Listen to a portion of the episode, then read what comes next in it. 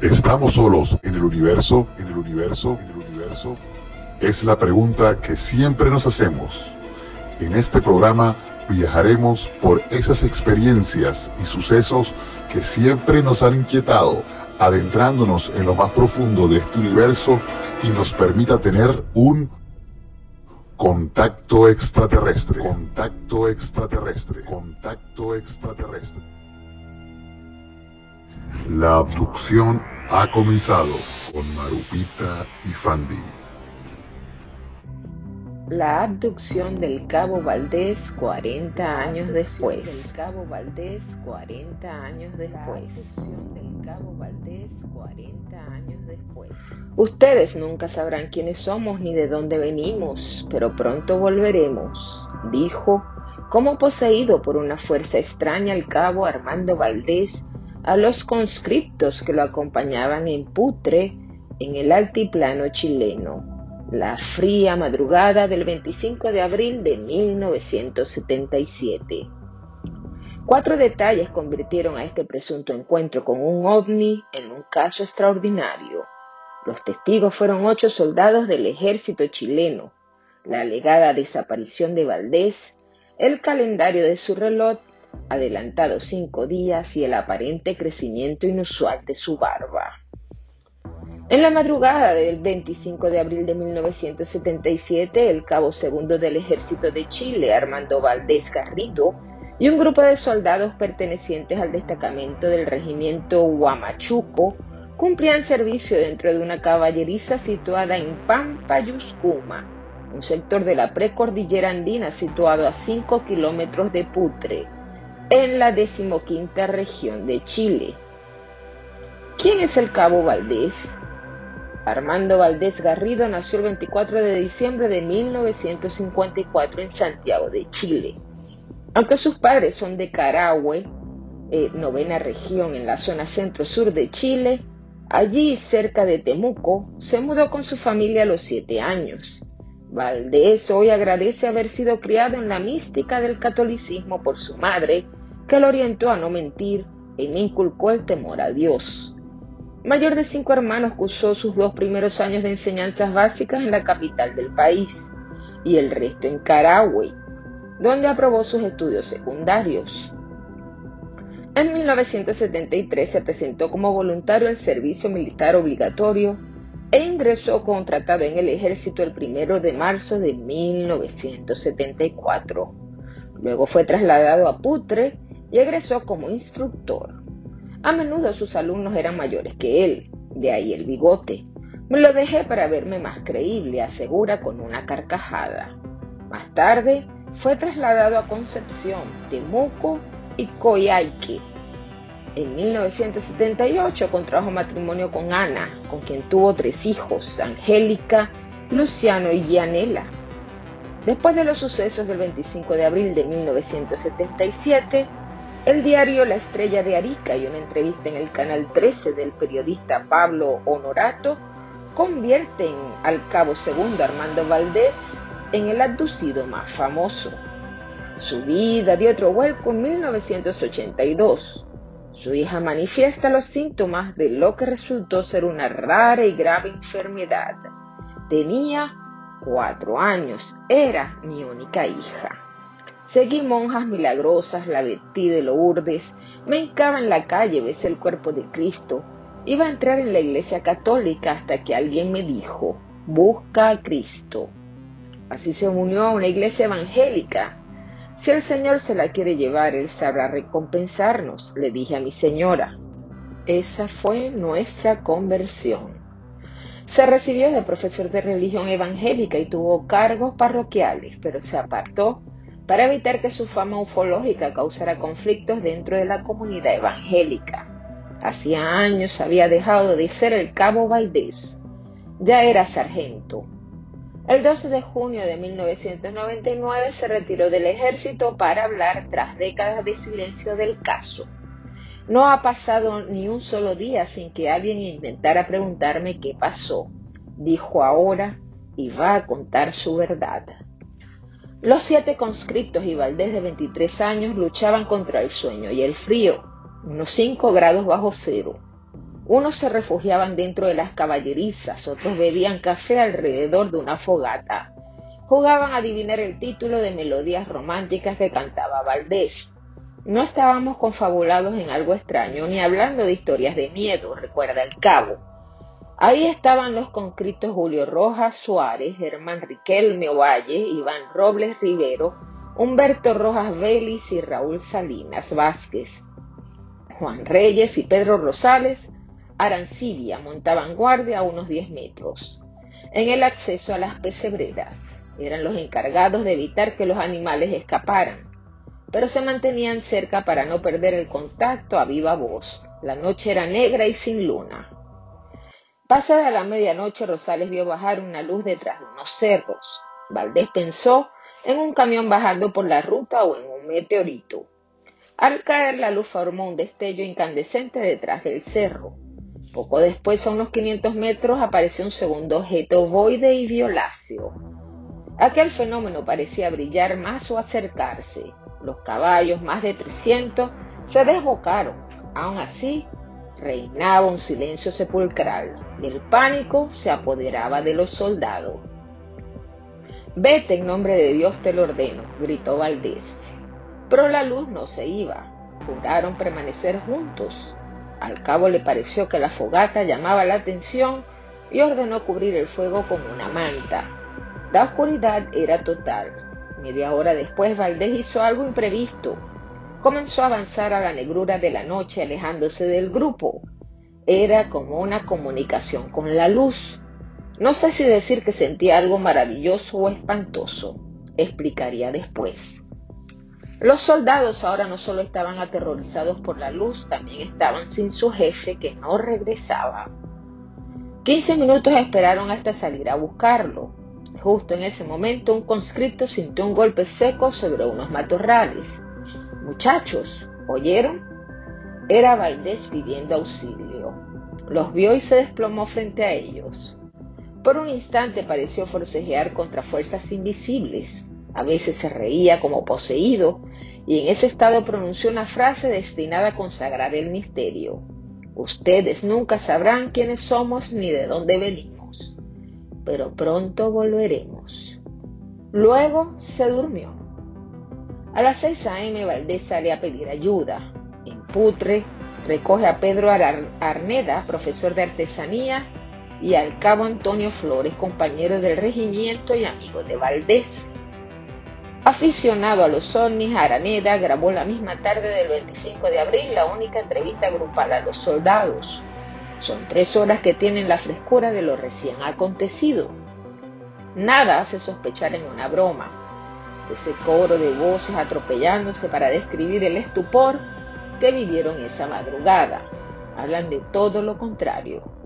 En el fragor de ese relato colectivo surge una sorpresa a Valdés le había crecido una barba de varios días, quizás cinco, y otra, el calendario de su reloj marcaba el 30 de abril, es decir, como si hubiesen pasado para él cinco días. Nadie imaginaba que esos instantes de nerviosismo iban a inspirar una de las más asombrosas historias de la ufología. Pero la página fundamental, sus míticos 15 minutos de ausencia, seguían en blanco. Si era cierto que había sufrido un borrón en su mente, aquel lazo era irrecuperable. Sin embargo, cada vez que un periodista lo interceptaba, Valdés hablaba de una verdad que lo perseguía, su verdad. Solo recientemente Valdés encontró a alguien en quien confiar, el periodista chileno Patricio Busleme. A mí me contó su verdad en el 2002. Quedamos en que yo no revelaría nada hasta que él publicase su libro.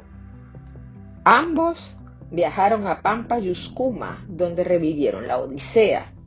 Pero no es a Busleme quien optó por mantener su independencia, quien ayuda a Valdés a escribir su obra. Al parecer colabora con él una escritora evangélica cuyo nombre Valdés se guarda.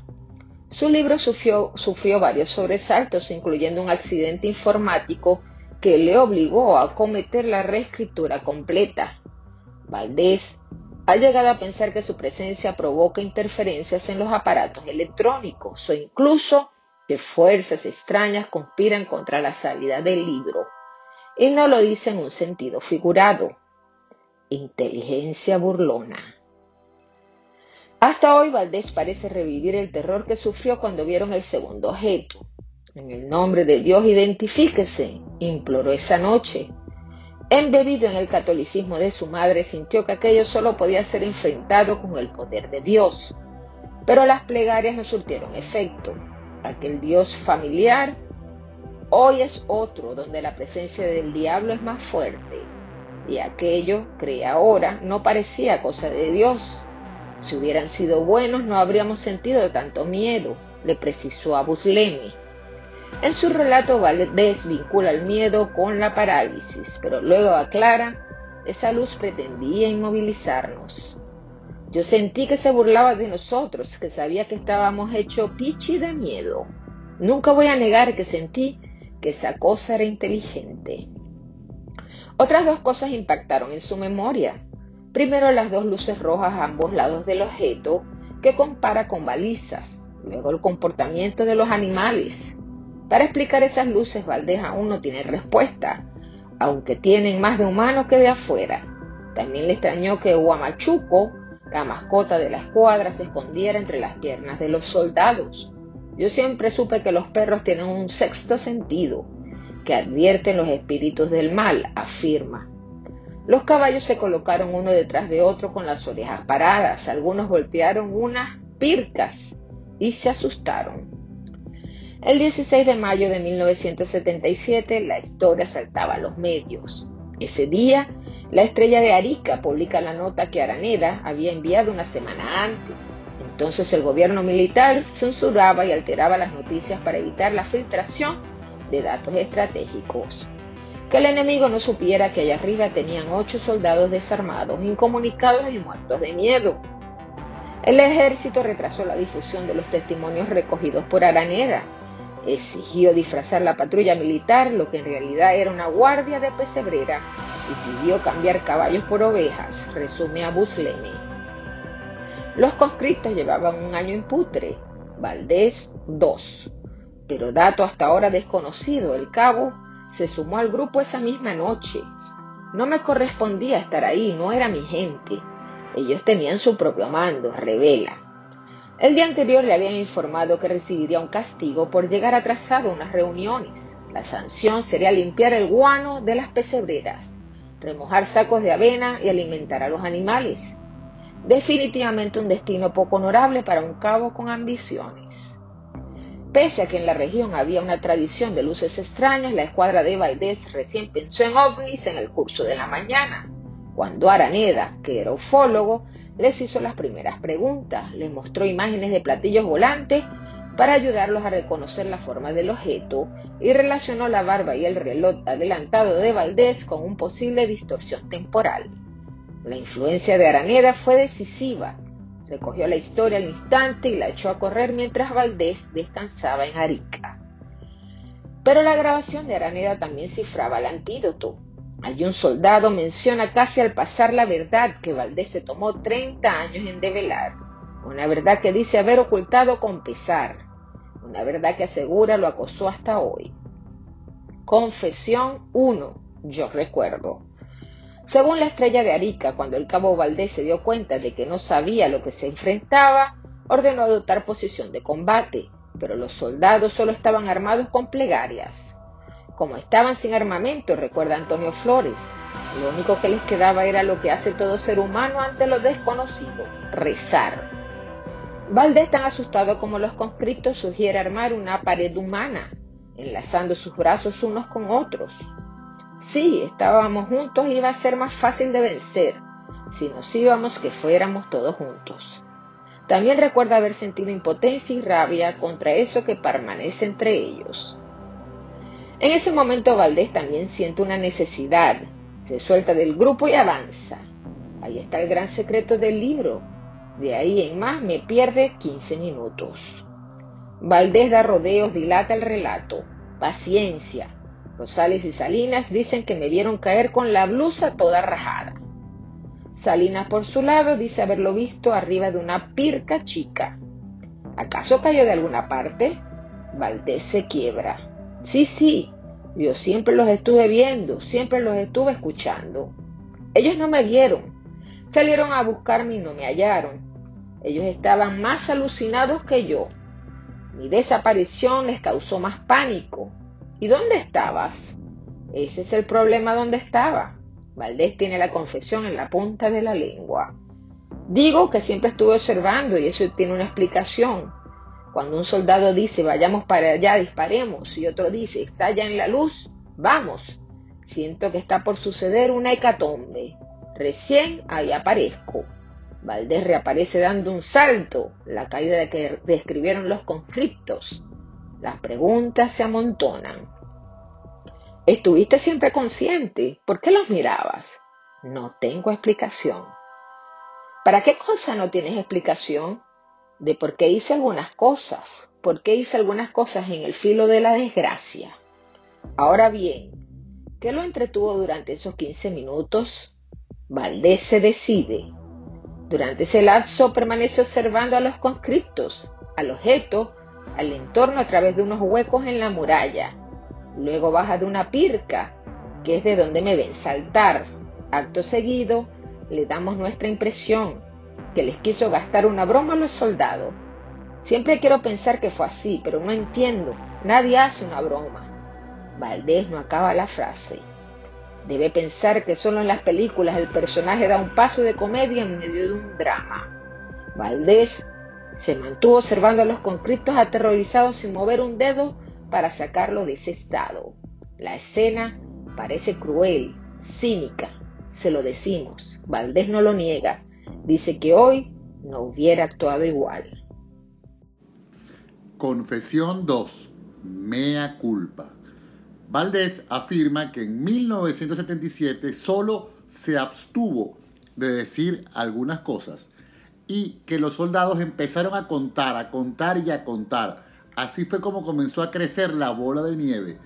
Pero aclara, los soldados no mienten dice que él por un lado y la fuerza maligna por otro hizo que vieran o sintieran el fenómeno que existió, sino el desaparecimiento y eso causa un gran dolor en su corazón.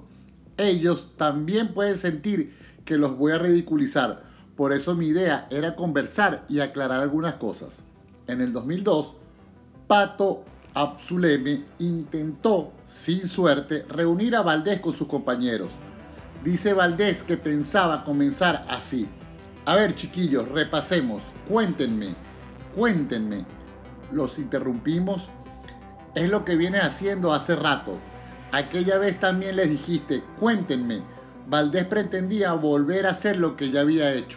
Emparchar los agujeros de su memoria a partir de los recuerdos conscriptos.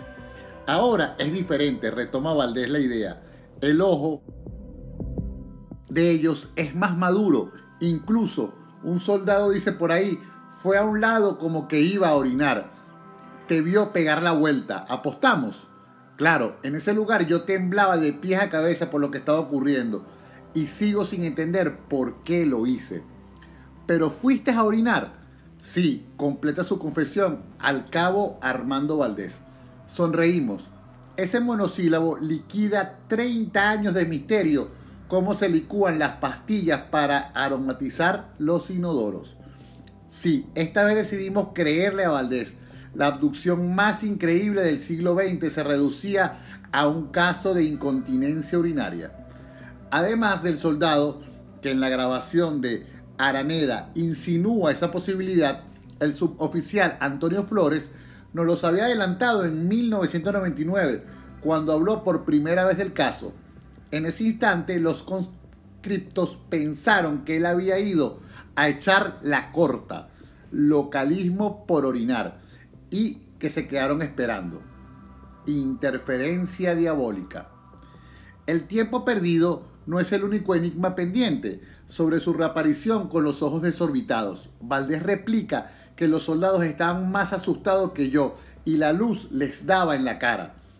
Para el cabo Valdés, el resplandor del ovnis le impedía ver su rostro con detalle.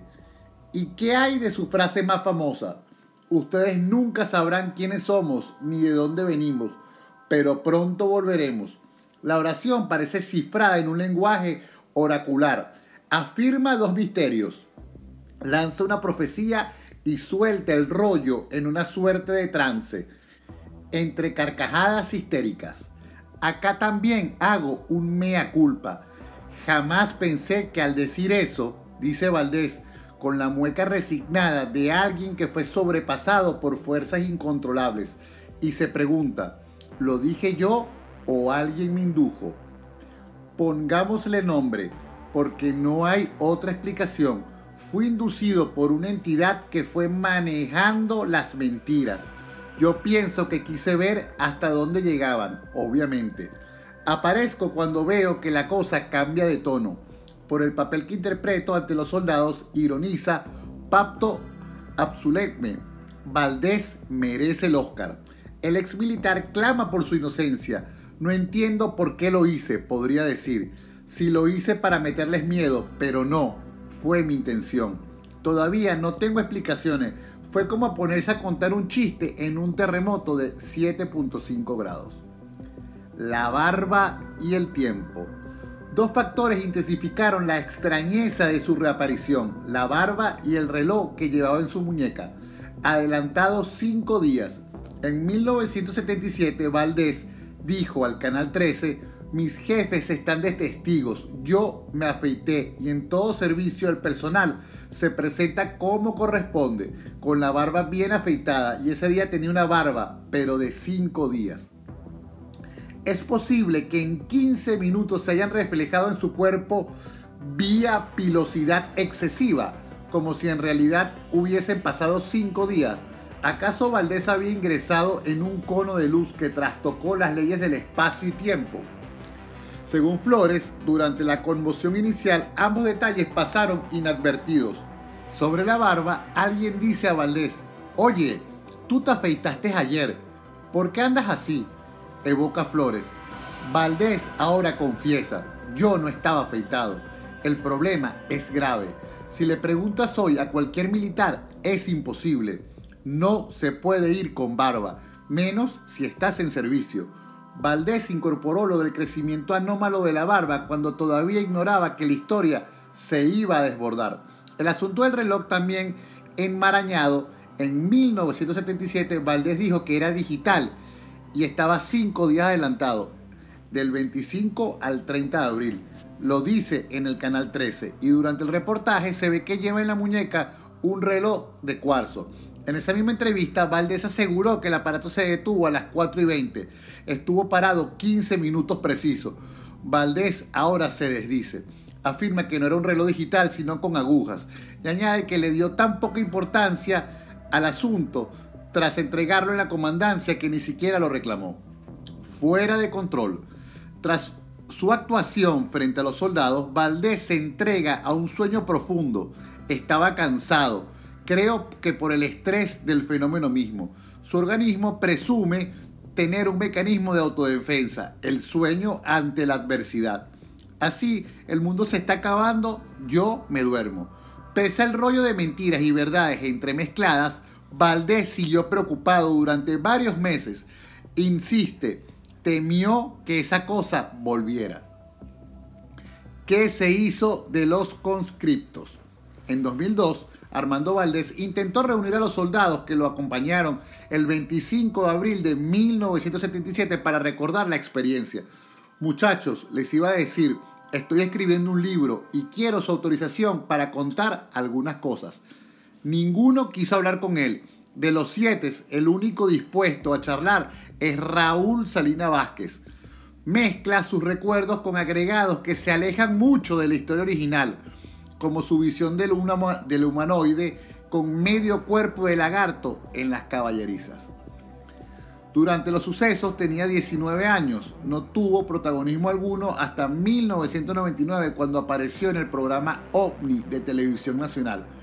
Desde los 80 sueña con Amalia, una extraterrestre que a veces es una hermosa mujer sin vagina y otras una chica con falda de canguro como el cabo Valdés es portador de su propio mensaje para la humanidad, dice que los conscriptos no quieren saber nada con Valdés porque ha lucrado con una historia que conoce por nosotros.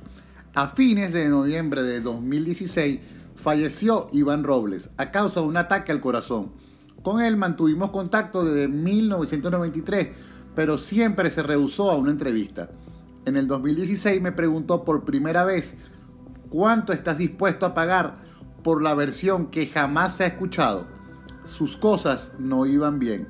Le expliqué que los periodistas no pagábamos por las historias, que contárnoslo dependía de su interés, no del nuestro.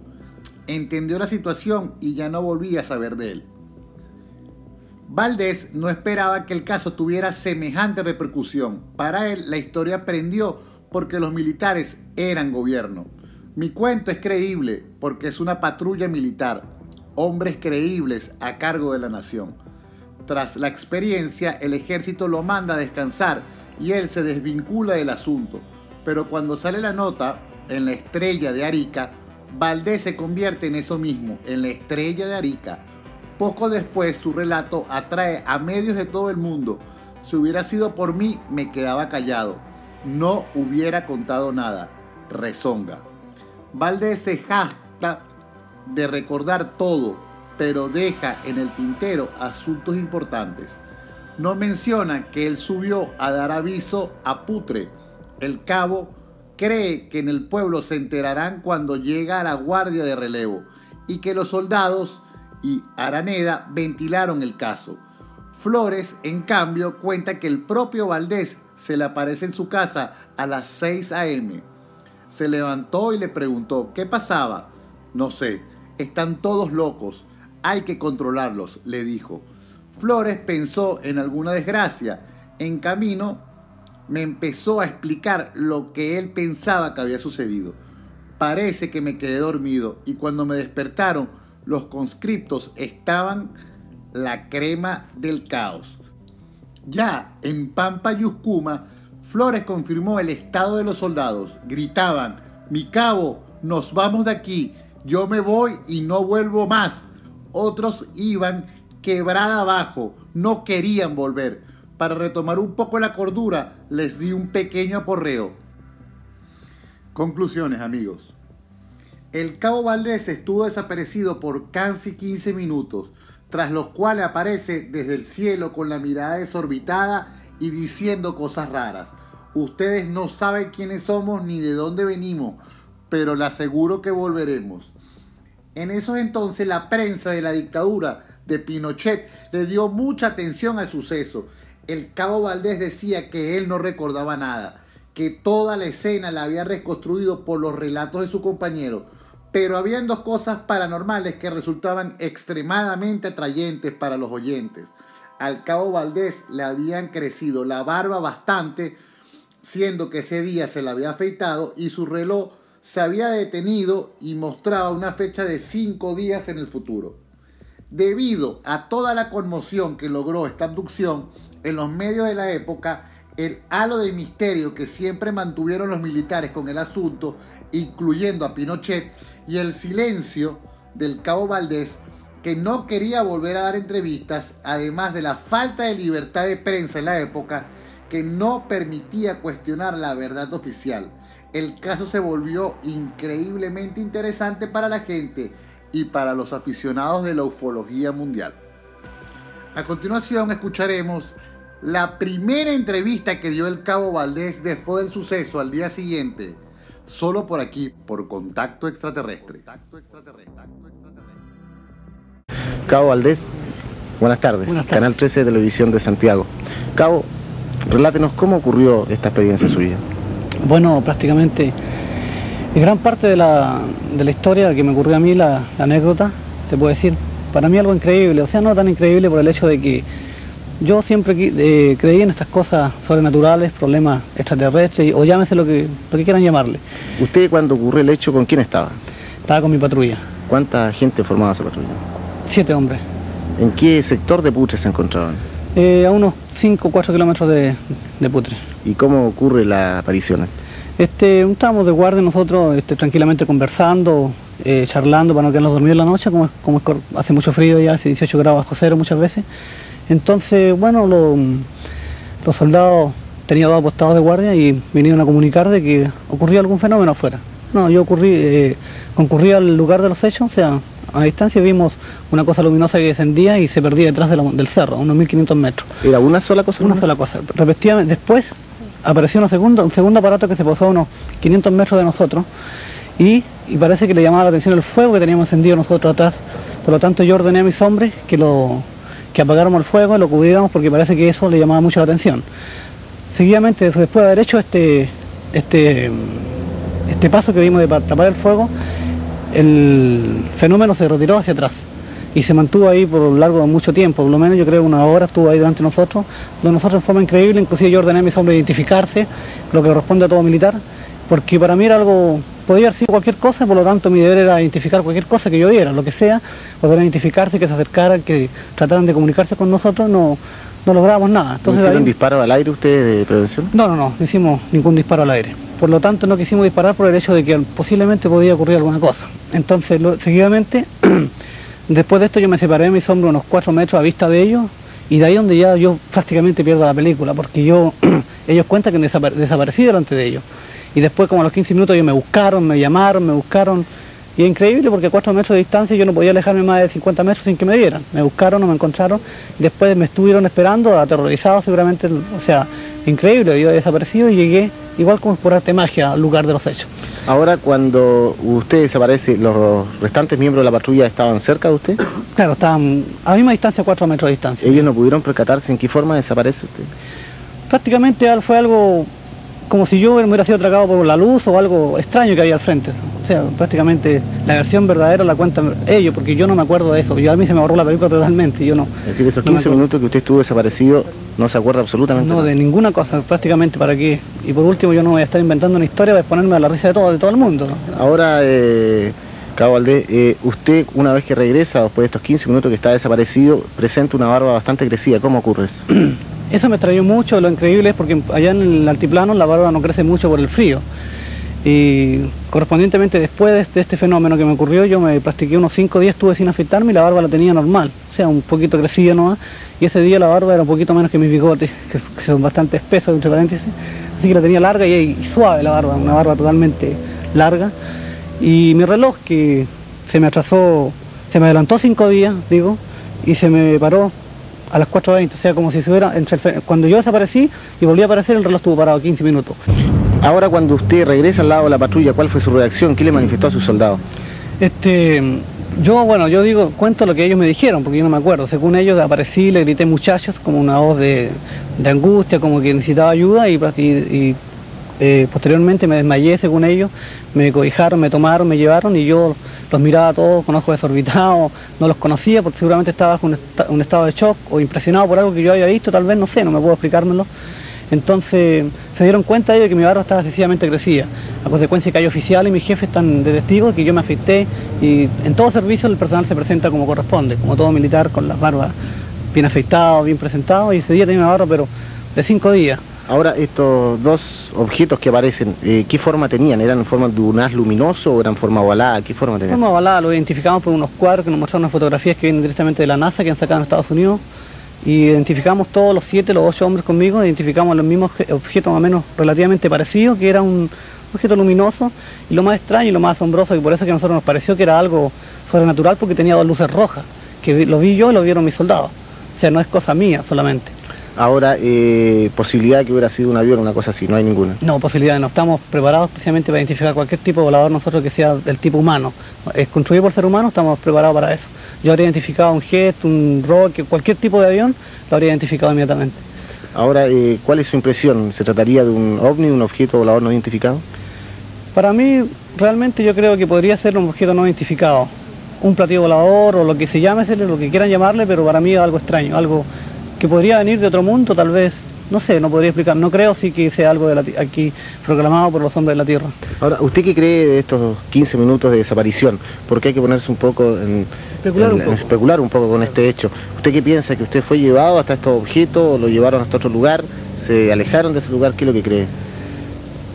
Para los que no creen, podría haber sido una cosa, un desmayo o cualquier cosa común. Para mí realmente, si pusieran, yo pudiera especular, y voy a especular un poco, posiblemente haya sido no raptado, pero a lo mejor pude haber haber pasado una red de tiempo, me hayan llevado para allá, no tengo idea. O sea, no puedo verificarlo porque yo no me acuerdo nada. Ahora, ¿a usted no le gustaría someterse a un tratamiento hipnótico con la posibilidad de poder recordar esos 15 minutos que tiene totalmente vacío en su mente? Encantado, no me negaría bajo ningún punto de vista porque tanto yo como montones y ahora más que nunca millones de seres estarán interesados a ver qué pasó y más, más yo que me sirvió la experiencia, así que yo encantado para poder ver qué pasó durante 15 minutos. A lo mejor descubro algo y a lo mejor me dieron el número de la polla gol y yo no lo sé, así que, así que tengo que... Yo lo haría encantado, no tendría problema.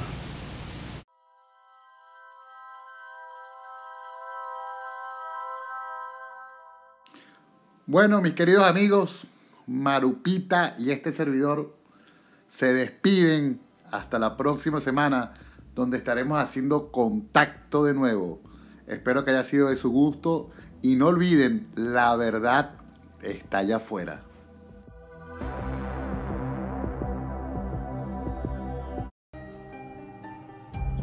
Existen dos posibilidades, que estemos solos en el universo o que no lo estemos. Ambas son igual de terroríficas. Arthur C. Clarke. Con el sello PHNT. Venezuela hasta los tuétanos.